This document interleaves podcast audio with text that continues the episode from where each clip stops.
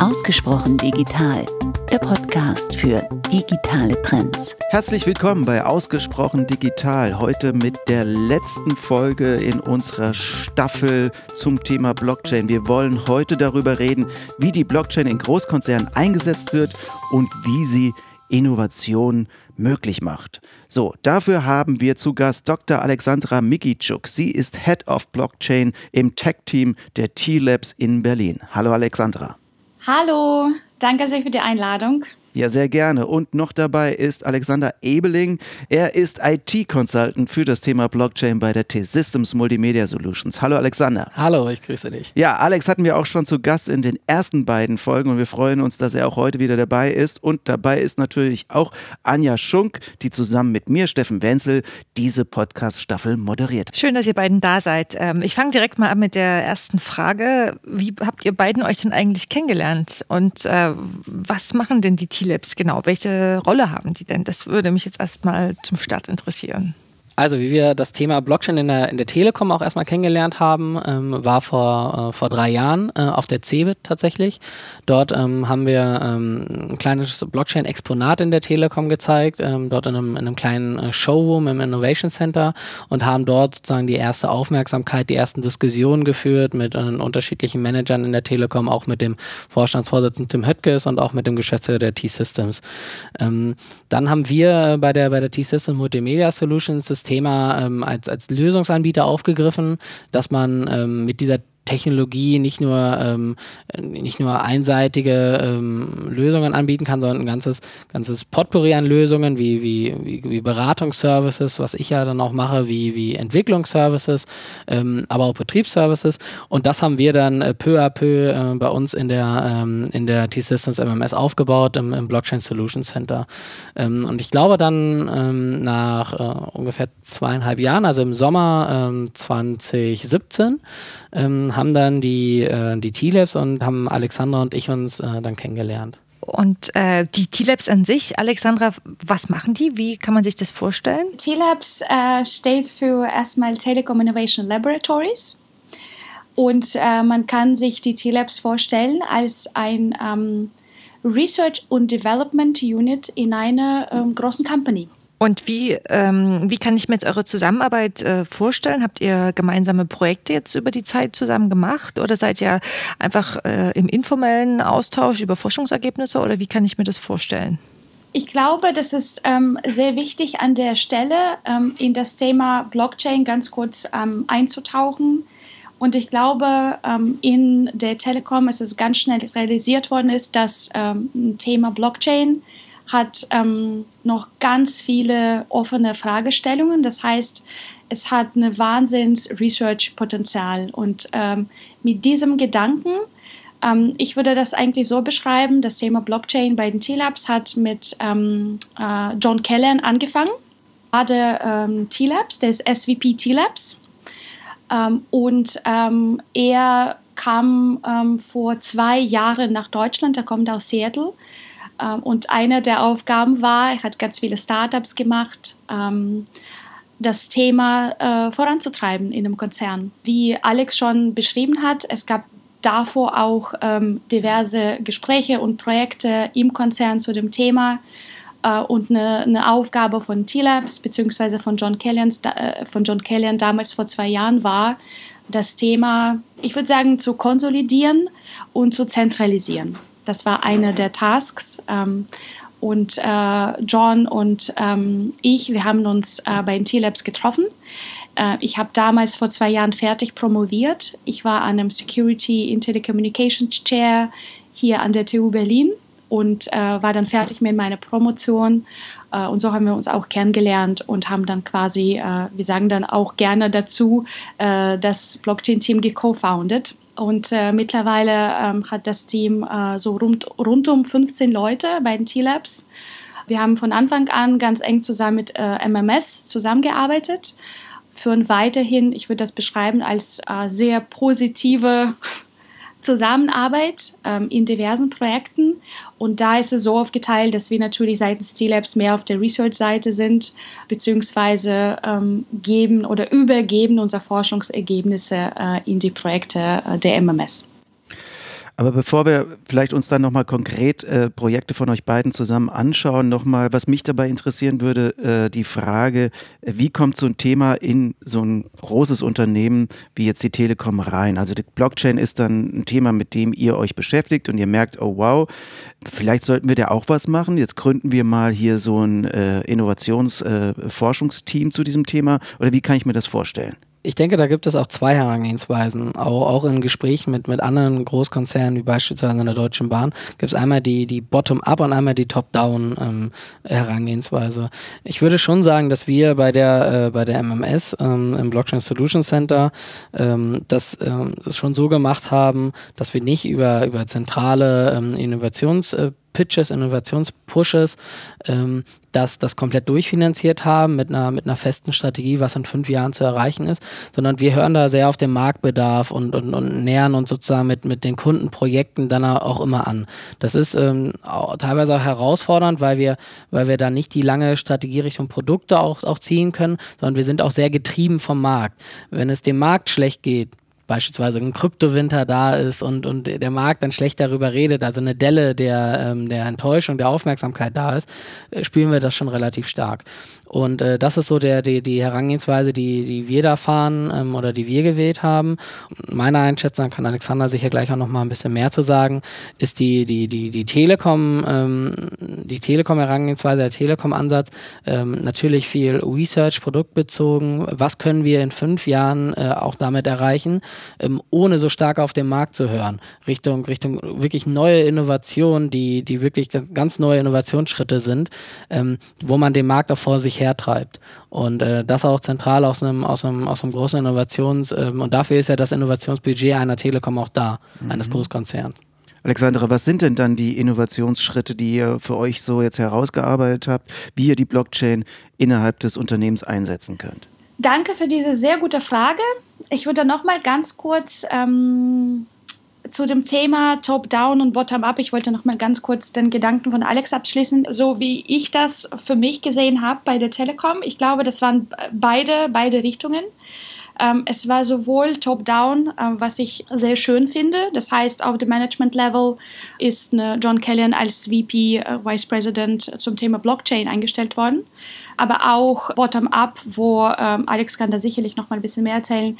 Eine äh, Blockchain-Community in der Telekom ist aufgebaut worden, wo natürlich, was Alex auch gesagt hat, vom Markt getrieben, äh, welche Probleme sind da auf dem Markt, welche Probleme haben unsere Kunden und äh, Blockchain, ähm, das Thema Blockchainer, wie kann diese Probleme in Blockchain lösen. Das heißt, das war so ein schöner Approach von beiden Seiten, äh, um jetzt äh, quasi dahin zu kommen, wo wir jetzt sind. Alexandra, vielleicht kannst du uns das mal an einem konkreten Projekt zeigen, wie ihr euch dann dort engagiert habt und warum. Ähm, Scooter im Bereich Mobilität ist ein Projekt, was ihr, glaube ich, mit umgesetzt habt. Ja, ich fange mal mit, äh, mit äh, einem eigentlichen Projekt, äh, weil das eigentliche Projekt ähm, ähm, beschäftigt sich gar nicht mit einem Scooter, sondern mit einem äh, sehr guten Thema und das Thema heißt Infrastruktur.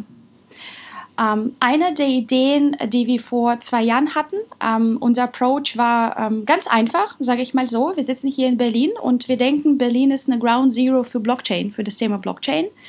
Und äh, mittlerweile haben wir, ich glaube, rund um 120 Startups in Berlin äh, zum Thema Blockchain. Und ähm, was wir damals mit John gemacht haben, ähm, das war äh, vor zwei Jahren im August, äh, wir haben uns mit ganz vielen Startups in Berlin getroffen das waren, ich würde sagen, alles zusammen bis zu 40 Startups. Und das war unser Approach. Ähm, was gibt es auf dem Markt? Äh, womit beschäftigen sich die Startups? Wohin geht das Thema Blockchain? Und damals haben wir gedacht, ähm, okay, alles klar, es gibt jetzt so vieles und äh, diverse Blockchains, diverse ganz unterschiedliche Use Cases. Und äh, wir haben ganz schnell verstanden, ähm, es wird nicht die eine Blockchain für alles geben und äh, wiederum das nochmal reflektiert, äh, was sind wir als Telekom, äh, was providen wir dem Markt. Äh, und einer der Themen ist die Infrastruktur. Und äh, so kamen wir relativ schnell zu dem, ähm, zu dem Gedanken, wir können the best of breed äh, von den Blockchains, was heute auf dem Markt gibt, unseren Kunden geben. Und somit kamen wir zu dem Projekt, was wir eine Operating Stack, Blockchain Operating Stack genannt haben und gesagt haben, wir ähm, verbinden die unterschiedlichen Blockchains in einem Stack und diese unterschiedlichen Blockchains führen unterschiedliche Fun Funktionen aus, zum Beispiel sowas wie Speichern, sowas wie Identity, sowas wie Smart Contracts. Ähm, und das äh, stellen wir unseren Kunden zur Verfügung als eine Infrastrukturprovider und in diesem Sinne Blockchain-Infrastrukturprovider. Uh, und auf diesem Projekt, ähm, was wir zusammen mit den Startups äh, vorangetrieben haben, zu diesem Projekt haben wir mit äh, sieben Startups kollaboriert, aus Berlin und aus Wien. Ähm, und auf äh, dieser Infrastruktur ist unsere erste äh, Distributed Application, ne, eine DApp, verteilte Applikation entstanden. Und das ist im Mobility-Sektor. Und das ist was, äh, äh was du jetzt eine Blockchain-Scooter genannt hast. Ähm, und ähm, dazu sind wir äh, über eine Marktanalyse gekommen, auch natürlich im, in, in der Zusammenarbeit mit MMS. Äh, wir haben die Märkte analysiert und äh, die zwei potenziellen Märkte, die wir da für uns identifiziert haben, äh, die ähm, profitieren können von Blockchain, das waren ein Energiemarkt und ein Mobilitätsmarkt. Und Energiemarkt, ähm, da ähm, haben wir die Erfahrung gemacht, dass es sehr stark reguliert. Und deswegen haben wir das erstmal ähm, für uns, zumindest in Projekten, depriorisiert und uns erstmal auf den Mobilitätsmarkt konzentriert. Und da ähm, haben einfach ganz klein angefangen. Wir wollten eigentlich, äh, und nicht wir wollten eigentlich, sondern wir wollen eine äh, multimodale ähm, Applikation aufbauen. Und da haben wir mit, mit einem Scooter angefangen und das passt auch ganz gut äh, auf die Straßen von Berlin. Ich würde mal gerne nochmal auf den Use Case Mobilität. Du hast es gerade multimodal gesagt. Was bedeutet das ähm, genau? Einer eine der ähm, Ideen, wie wir eigentlich zu dem, zu dem Thema Blockchain-Scooter gekommen sind. Ähm, und ähm, äh, auch ein ganz wichtiger Approach, ähm, wie wir unsere Projekte ähm, ähm, ausführen, sage ich jetzt mal so, bei den T-Labs. Ähm, das heißt das Thema Co-Innovation. Und da haben wir seit anderthalb Jahren mit Bosch gepartnert und wir sind auch ein Teil von Toyota, das ist Trusted IoT Alliance, wo wir auch mit Siemens und BMW über äh, das Thema Blockchain sprechen.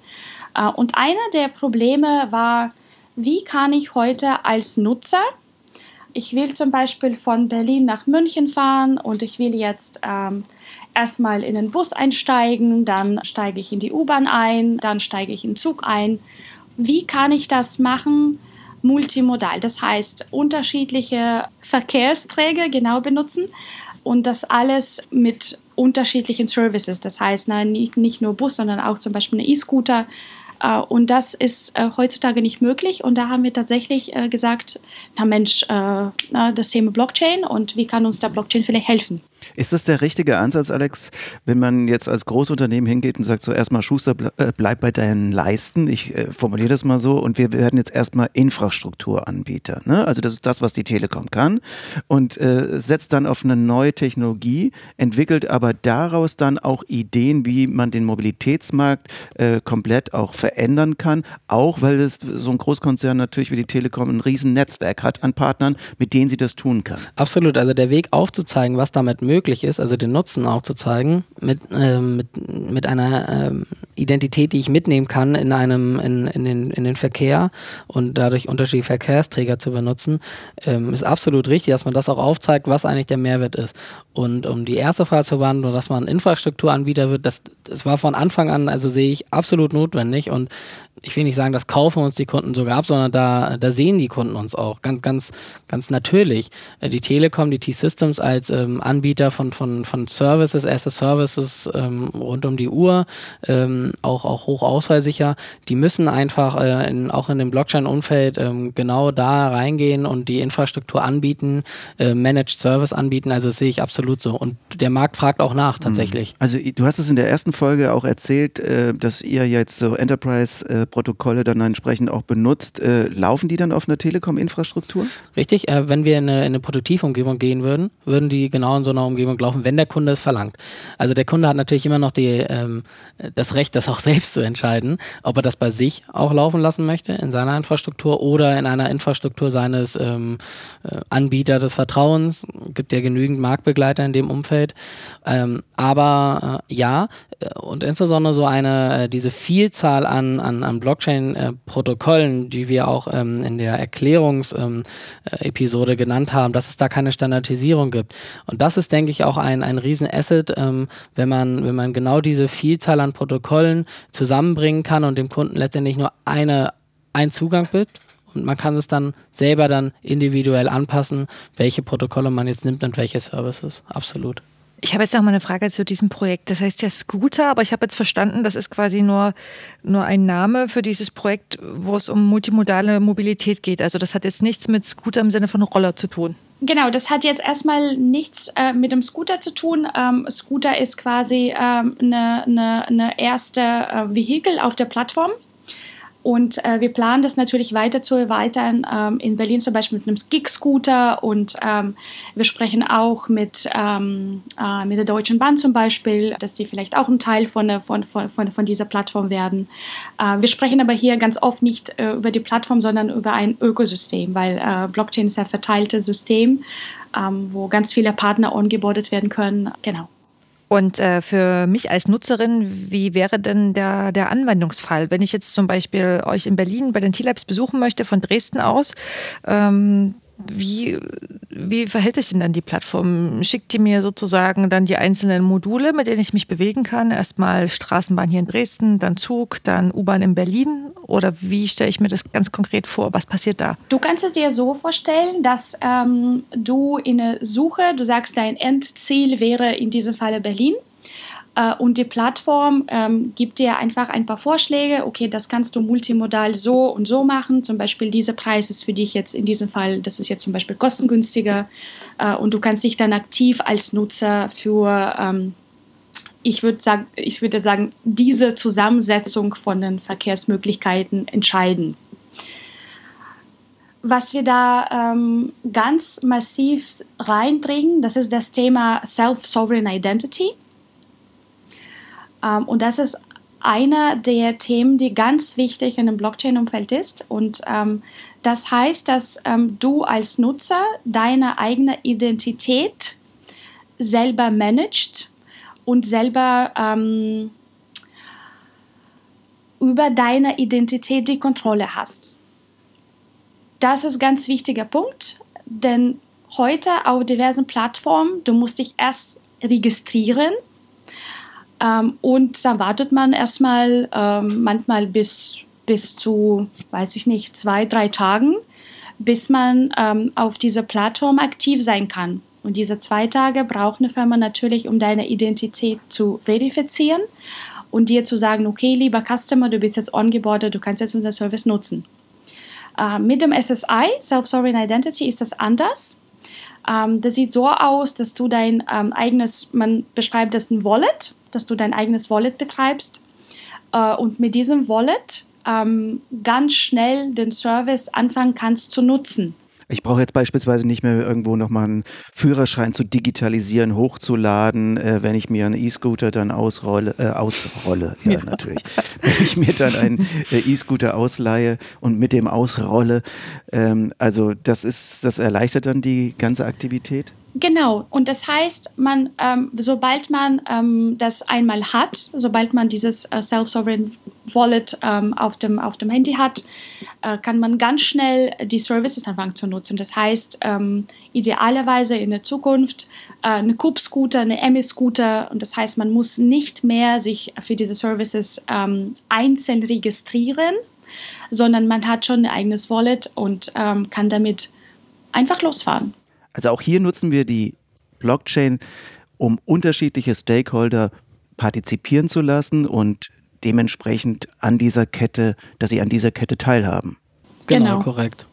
Und ich denke auch, ähm, wir jetzt als Deutsche Telekom ähm, handeln ja oder, oder managen ja sowieso äh, verwalten Identitäten unserer Nutzer und ähm, das, das Identitätsmanagement ist ein ganz wichtiger Fakt auch hier, dass wir, ähm, dass wir aus dem, aus dem, dass wir das Wissen haben über Identitätsmanagement und dass wir jetzt in Richtung äh, Self-Sovereign Identity gehen, ähm, zeigt auch mal wieder, was man alles mit dieser Technologie machen kann.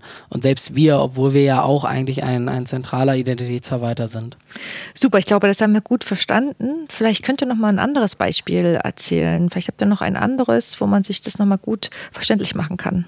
Also ich genau. kann mir gut vorstellen, dass wir, ähm, also es gibt noch ein weiteres Projekt, was, ähm, was die T-Labs äh, umsetzen, worauf Alexander gleich nochmal eingehen kann, was, was, ich auch absolut als, als das Projekt sehe, was, was, was auch für die Telekom steht, ähm, im, im, im, im, Telekommunikationsunternehmen und das ähm, geht es um Roaming, um den Austausch, ähm, um, um das ähm, Informationsaustausch zwischen bestimmten Netzwerkdaten und, und Daten, die erhoben worden sind bei unterschiedlichen Netzwerkpartnern.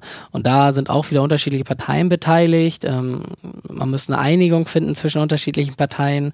Äh, aktuell Status quo gibt es Clearinghäuser in der Mitte. Also wie wir damals schon gesagt haben, ein perfektes Beispiel, um hier ähm, tatsächlich ähm, Nutzen aus der Blockchain-Technologie zu ziehen.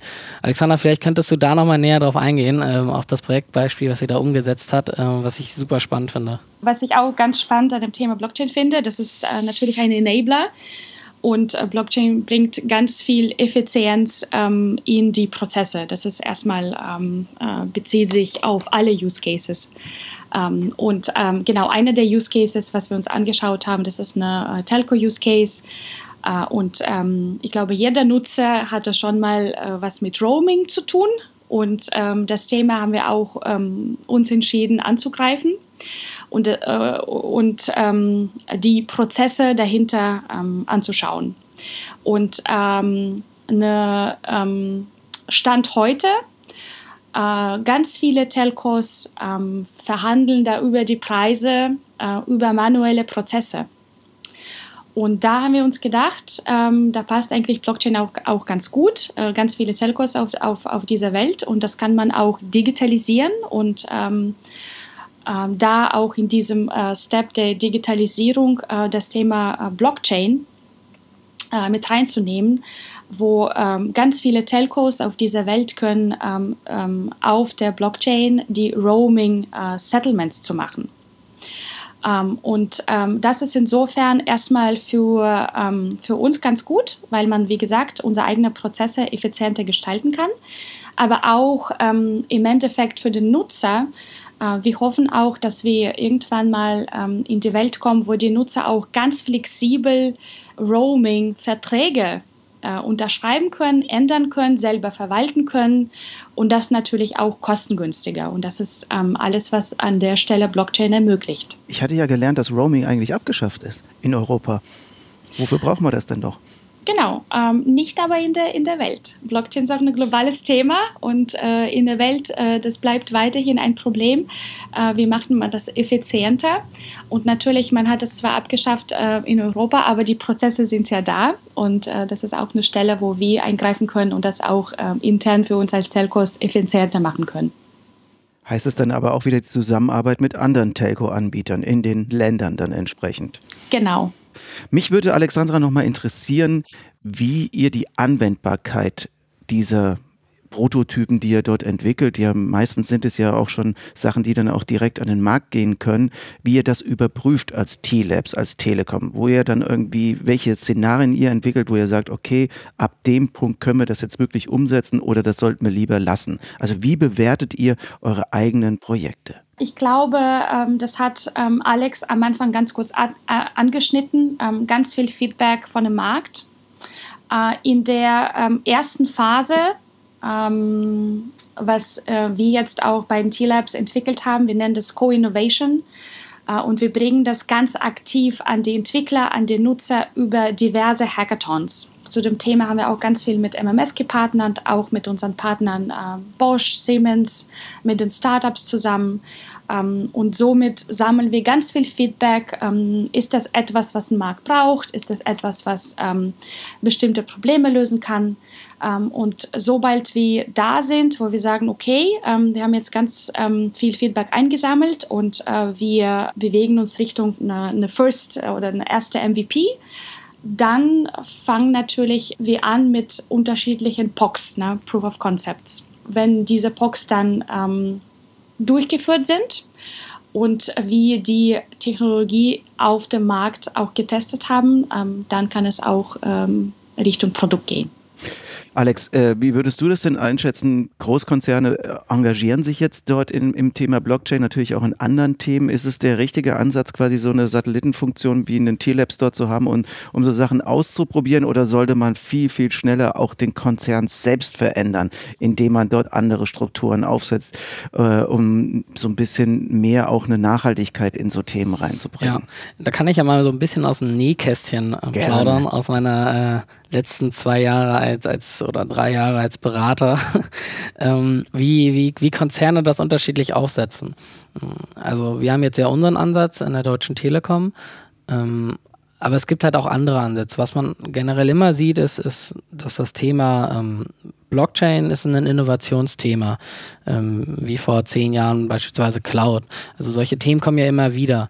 Und ähm, vielleicht gab es früher noch nicht diese, äh, diese, diese Prozesse, wie man Innovationsthemen reintreibt ähm, in einen Konzern. Das hat sich jetzt vielleicht eher gefestigt, dass man da Innovationshäfen ähm, hat, so InnoLabs, ähm, InnoHubs, ähm, eventuell auch in Berlin oder woanders, wo man genau diese Power bündelt.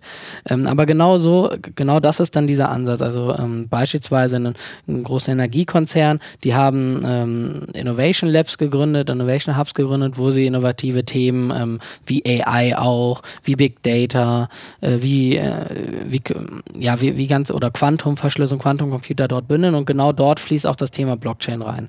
Das ist so der eine Einsatz. Man hat äh, eine zentrale Innovationseinheit, wo man das Thema Blockchain beleuchtet. Äh, diese zentrale Innovationseinheit ist hoffentlich dann auch ähm, im Gesamtkonzern Ansprechpartner für die Themen Blockchain. Denn was, was natürlich dann nicht passieren darf, ist, dass diese Innovationseinheit komplett geschlossen vom, von eigenem Konzern arbeitet. Dass es da kein Feedback, keine Iteration gibt.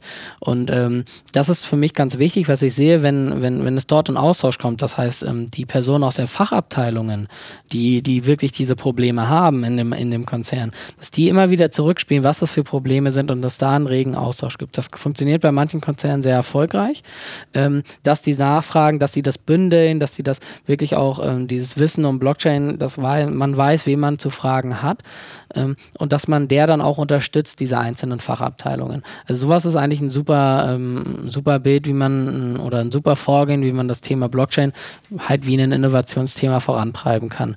Und dann gibt es bestimmte Modelle wie Hackathons oder wie, wie Innovation-Veranstaltungen, ähm, wo man dann auch versucht, dann die anderen Unternehmen rein zu oder die anderen Fachabteilungen halt mit einzubeziehen. Sowas sehen wir und sowas ähm, auch jetzt als Lösungsanbieter, wenn wir jetzt Projekte umsetzen, ist es viel ähm, sinnvoller äh, und viel realistischer, wenn man nicht nur mit der Innovationsabteilung dort sitzt, sondern tatsächlich auch mit Ansprechpartnern aus den Fachabteilungen, wo tatsächlich die Probleme liegen, wo tatsächlich dann die Cases gefunden werden können, alleine um nachzufragen, wie sieht denn der aktuelle Prozess aus? Ähm, und um basierend auf den Ahnungen des aktuellen Prozesses dann wirklich auch zu hinterfragen, ob das jetzt eine gute Lösung ist oder nicht. Und das finde ich einen guten Stichpunkt, weil du gerade gesagt hast, äh, die Kollegen und Kolleginnen aus der Fachabteilung. Es gibt ja diese Studie von McKinsey, wo die Berater aufwerfen oder ja, wo die Berater die Frage aufwerfen, ob die Blockchain-Technologie äh, überhaupt schon so weit ist, um in der breiten Masse eingesetzt zu werden, ob sie vielleicht noch zu komplex ist ähm, und die Unternehmen vielleicht einfach noch gar nicht so weit sind. Wie schätzt ihr das ein? Also im Moment sind wir ja, glaube ich, noch auf so einer sehr abstrakten Ebene, auch äh, mit einem großen Forschungsschwerpunkt. Ähm, wie schätzt ihr das ein? Ihr beiden seid jetzt Experten, aber wenn ihr jetzt in so eine Fachabteilung kommt, ähm, wie ist da die Resonanz? Ja, ich, ich kann ja mal, mal meinen Eindruck schildern ähm, und dann, dann, abgeben an Alexandra. Also wir machen ja aktuell, gibt es uns ja ähm, und wir bestehen auch und wir stehen auch weiter. Ähm, das heißt, äh, wir sehen da schon Relevanz und Unternehmen haben Bedarf, das umzusetzen. Und nicht nur, ich möchte mal hier spielen, sondern tatsächlich auch ähm, Probleme gefunden, den wahren Nutzen rausgeschält und dann das auch umzusetzen und Effizienzen zu heben. Also die Studie, die ähm, fand ich auch interessant, dass die aufkamen. Ähm, natürlich, äh, Alexander hat das ja auch schon erwähnt, wir, wir reden hier über Proof of Concepts Phasen, um die dann leicht rübergehen, dann irgendwann in einem Produktivbetrieb. Und natürlich scheitern viele Proof of Concept Projekte, weil einfach der, der, der Sinn und der Nutzen nicht, nicht ganz klar belegt werden kann. Und darauf zieht letztendlich hauptsächlich auch die Studie, die sagen, ja, sehr, sehr viele Proof of Concept Projekte scheitern. Äh, das ist eine sehr hohe Rate. Aber bedacht sind immer noch ein Innovationsthema. Und das ist doch schön, einfach mal Trial and Error zu machen und zu versuchen, ob es funktioniert ähm, und dann schnell abzubrechen, anstatt dann gleich wieder was Riesiges vom, vom Zaun zu brechen. Das ist so meine Einschätzung und, ähm, und auch mein Bedarf. Und, und gibt der Technologie ein bisschen Zeit. Ähm, wir, zum Glück leben wir, äh, leben wir hier nicht in, in Zeiten, dass, dass Innovation so, also Innovation kommen, klar, immer mit einem gewissen Vorsprung auch, aber dass die dann wirklich auch ein, Anwendung finden, das dauert einen Moment. Und, und so sehe ich es. Alexander, wie, wie siehst du das? Ähm, ja, ist äh, eine sehr, sehr gute Frage. Ähm, ich glaube, aus, aus unserer Erfahrung, ähm, das Schwierigste bei dem Thema Blockchain ähm, ist, dass ähm, eine Blockchain ist keine Plattform, was ähm, eine Firma gehört, sondern ähm, das ist ähm, etwas, was einem Ökosystem gehört. Ähm, und Blockchain kann nur gemeinsam betrieben werden. Und das ist aus unserer Erfahrung dieser sehr komplexe Paradigm Shift, äh, was über die nächsten Jahre hoffentlich ähm, auch bei den großen Firmen ankommen wird, ähm, weil dieses Zusammenkommen, zusammenzuarbeiten, ähm, das, das ist neu. Äh, und ich glaube, ein ganz äh, guter Satz dazu ist, ähm, ich hoffe, dass wir von Ego Structures zu Eco Structures irgendwann mal wechseln. Ähm, und ähm, äh, die Technologie unten drunter darf man nicht unterschätzen und es gibt immer wieder neue Startups und es entwickelt sich wahnsinnig und äh, wenn wir jetzt schon über ähm, heute über den Stand äh, dem, äh, der Blockchain ähm, äh, sprechen, äh, es hat sich jetzt schon verbessert und ja, es skaliert und ja, es ist sicher. Ähm, aber halt eben so dieses Zusammenkommen und wie bilden wir die Ökosysteme und wie gestalten wir richtig die Crypto-Economics dahinter. Ähm, und das sind so ähm, alle Fragen, die ähm, nicht, so, nicht so einfach sind. Und äh, das müssen wir ja auf jeden Fall gemeinsam lösen. Mhm. Ähm Jetzt könnte ich, oder jetzt würde ich natürlich gerne fragen, äh, du hast gesagt von Ego zu Eco-System. Äh, stellt ihr denn die Plattform als Infrastrukturanbieter äh, kostenfrei zur Verfügung? Äh, das ist eine sehr gute Frage. Wir wissen es noch nicht. Eine der Themen ist, wie ich schon gesagt habe, das ist eine Co-Innovation, wo wir auch unsere Partner fragen, wo sehen wir uns als die Telekom in so einem Ökosystem? Wo sehen die sich? Äh, welche Services können wir anbieten? Welche Services sollen auf so einer, in so einem Ökosystem kostenlos sein? Äh, und das versuchen wir auch alle gemeinsam zu gestalten auch. Und da sprechen wir mehr und mehr über die sogenannten Services to go. Das heißt, was auch Alex ganz gut beschrieben hat, ganz am Anfang, natürlich können wir unsere Infrastruktur da anbieten, aber Blockchain ist auch so ein verteiltes System. Das heißt, unser Partner, ähm, die können auch ein Teil der Infrastruktur sein. Und das ist halt eben so diese ähm, Innovation, was da reinkommt, weil äh, Blockchain ist keine Plattform. Und, es ist ja auch äh, nicht so, dass man, äh, Entschuldigung, wenn ich da gerade reinhaue, äh, es ist ja auch nicht so, dass man äh, äh, kein, kein Geschäftsmodell haben darf oder sollte, weil Geschäftsmodelle ja auch immer wieder Innovationstreiber sind. Ist halt genau. die Frage, wie man andere auch partizipieren lässt, oder? Genau, und die Geschäftsmodelle, da muss ich einfach ganz klar sagen, die äh, in der Plattform-Economy funktioniert haben, die funktionieren einfach nicht mehr. Und dann muss jeder sich hinsetzen und sich überlegen, okay, wie, wie sieht die Zukunft aus? Äh, wo passe ich dann mit meinen Services rein in so eine Blockchain-Welt? Ähm, und das ist auch eine der, äh, der äh, Herausforderungen dabei, dass ähm, wiederum die, die ganze Business-Seite sich ändert und ähm, dass man sich da also ganz neue Modelle überlegen, überlegen muss. Und da, da, da, schließt sich die Telekom nicht aus. Also auch wir sind in manchen Bereichen einfach der zentrale Anbieter von bestimmten Dienstleistungen und Services. Genau. Und ähm, das muss man sich auch vorstellen. Wir, wir, wir dürfen oder wir forschen natürlich auch für die Telekom, ähm, obwohl wir wissen, dass wir äh, uns vielleicht in diesen Bereichen auch selbst kannibalisieren können. Aber solche Fragestellungen müssen halt lieber jetzt aufgeworfen werden von, von uns, aufgeworfen werden von uns, ähm, bevor sie dann ein, ein anderer uns sozusagen dem gegenübersteht. Ja, äh, wir haben jetzt rausgehört, ihr seid jetzt beide so zwei, drei Jahre mit diesem Thema unterwegs. Ähm, wenn ihr jetzt einen Ausblick geben würdet, heute und hier, wie das mit dem Thema weitergeht, wenn wir uns jetzt in drei Jahren hier so wieder in der gleichen Konstellation treffen würden, wo ist denn eurer Meinung dann die Technologie angekommen, beziehungsweise auch die Anwendbarkeit? Könnt ihr vielleicht da so einen kleinen Ausblick geben? Also Bitcoin wird natürlich bei einer halben Million stehen. Nein, Spaß beiseite. Hast du Aktien? ich kaufe gleich welche. Okay. Ähm, also ich denke, wir haben in, in, in fünf Jahren und rela oder relativ schnell eine Standardisierung schon erreicht. Also ähm, das heißt, dass wir, äh, Standardisierung heißt nicht, dass wir ein Protokoll haben, dass wir aber ähm, eine Handvoll Protokolle haben, die in, in jeweils in ihren Bereichen äh, für den dezidierten Anwendungsfall ähm, schon eine Reife haben und diese Reife auch schon bewiesen haben.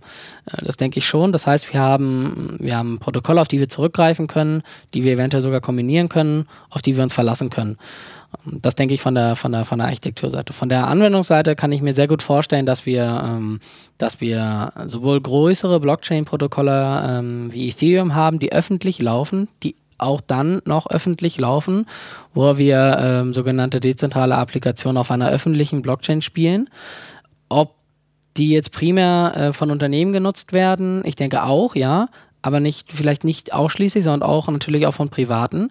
Das heißt, eine öffentliche Blockchain wird es immer geben und wird auch immer laufen, ähm, wo wir unterschiedliche Services auch drauf spielen können. Ähm, und da wird es, wird es auch Richtung Reife gehen. Ähm, und damit meine ich nicht Bitcoin, weil Bitcoin wird so oder so weiterlaufen, sondern tatsächlich sowas wie Ethereum, wo wir halt tatsächlich auch, ähm, auch andere Applikationen draufspielen können. Ähm, Im Unternehmenskontext denke ich auch wirklich, dass wir da ähm, Richtung, äh, viel auch Richtung äh, Usability tun. Äh, heutzutage mit Blockchain interagieren ist, äh, du stellst immer genau die richtigen Fragen an, ja, ja, wie sieht das denn jetzt für mich aus? Könnte ich dann das so mitnehmen? Das ist heutzutage tatsächlich noch nicht der Fall, sondern da, da werden wir noch mehr hingehen Richtung ähm, Anwendbarkeit, ähm, einfachere äh, Handbarkeit, Anwendbarkeit. Ähm, und das wird dann, dann spätestens auch ergeben sein, sodass wir auch ähm, mehr äh, Maturity erreichen können, äh, mehr Reife und mehr Durchschlagskraft auch erreichen können, dass diese Technologie am im Nachhinein so ist wie ähm, okay, wir haben jetzt dieses Problem, äh, da haben wir jetzt äh, folgende Lösungen und das ist so ein Lösungsbaukasten und Blockchain gehört halt dazu im Unternehmenskontext. Ähm, das denke ich, äh, wird schon der Fall sein. Ja, das ist so meine Einschätzung und, und ich hoffe natürlich, dass wir äh, Richtung Ökosysteme gehen dass, dass da dort kein Riegel davor geschoben wird, kein rechtlicher, regulatorischer Riegel, dass wir dort keine hohen, hohen Barrieren haben, die dann sagen, okay, es muss da eine zentrale Plattform geben, der diese, diese Identitäten halten. Das ist so meine, äh, meine Hoffnung, dass wir Richtung, Richtung Ecosystem gehen und weg von Ecosystem. Genau. Ich glaube auch ganz wichtig ist, dass wir in fünf Jahren ähm, eine staatliche Anerkennung haben, dass zum Beispiel die Blockchain-Identitäten auch staatlich anerkannt sein, äh, sein werden. Und ich glaube, das ist ein ganz wichtiger Step ähm, Richtung Ökosysteme. Ähm, auch im, Unternehmen, im, im, im Unternehmenskontext ähm, ganz wichtig ist das Thema Prozesse. Und ich glaube, ähm, ähm, das ist ganz wichtig äh, für jedes Unternehmen zu verstehen, äh, wie Blockchain äh, bestimmte Prozesse verändern kann, effizienter gestalten kann. Ähm, und ähm, ich hoffe, dass wir auch bei dem Thema Identität ähm, ankommen, dass äh, jeder Nutzer endlich mal eine, eine äh, SSI, eine Self-Sovereign Identität hat und dass wir unsere Daten nicht mehr ähm, auf Cloud speichern und ähm, eigentlich gar keine Kontrolle darüber haben, sondern äh, dass wir in einer Welt ankommen, wo die Nutzer ganz viel Kontrolle über die eigenen Daten haben und äh, beziehungsweise auch äh, mehr Sicherheit. Wir hatten Dr. Alexandra Mikitschuk und Alexander Ebeling zu Gast und haben über das Thema gesprochen. Blockchain in Großkonzernen am Beispiel der Deutschen Telekom. Vielen Dank, dass ihr zu Gast wart. Schön, dass ihr da wart. Ja, danke schön. Dankeschön, Alexandra. Hat mir sehr viel Spaß gemacht. Dankeschön, Stefan und Anja. Super. Danke sehr, danke an alle. Ja, damit sind wir auch schon am Ende dieser Podcast-Staffel von Ausgesprochen digital. Wir hoffen, wir konnten Ihnen ein wenig Licht ins Dunkel bringen und äh, Ihnen ein bisschen die Blockchain näher bringen. Wir haben gesprochen über die Begrifflichkeiten. Was ist eigentlich die Blockchain? Wir haben Ihnen gezeigt Anwendungsbeispiele in Folge 2 zum Thema Mobilität. Dann in Folge 3 war ganz wichtig das Thema IT-Security und Data Privacy. Schließlich haben wir über neue Kryptographie-Methoden gesprochen. Zero Knowledge Proof war dabei das Thema. Und jetzt hier in der letzten Folge war das Thema Blockchain in Großkonzernen am Beispiel der Deutschen Telekom. Eine große Variation von Themen. Ich hoffe, es hat Ihnen gefallen. Abonnieren Sie uns, bleiben Sie uns treu, denn es geht natürlich weiter und die nächste Podcast-Staffel ist schon in Produktion, beziehungsweise wenigstens im Kopf in Produktion. Wir hoffen, dass wir die entsprechend dann im Herbst dann launchen können. Abonnieren Sie unseren Podcast, dann verpassen Sie auch nicht die nächsten Folgen. Bis dahin, alles Gute.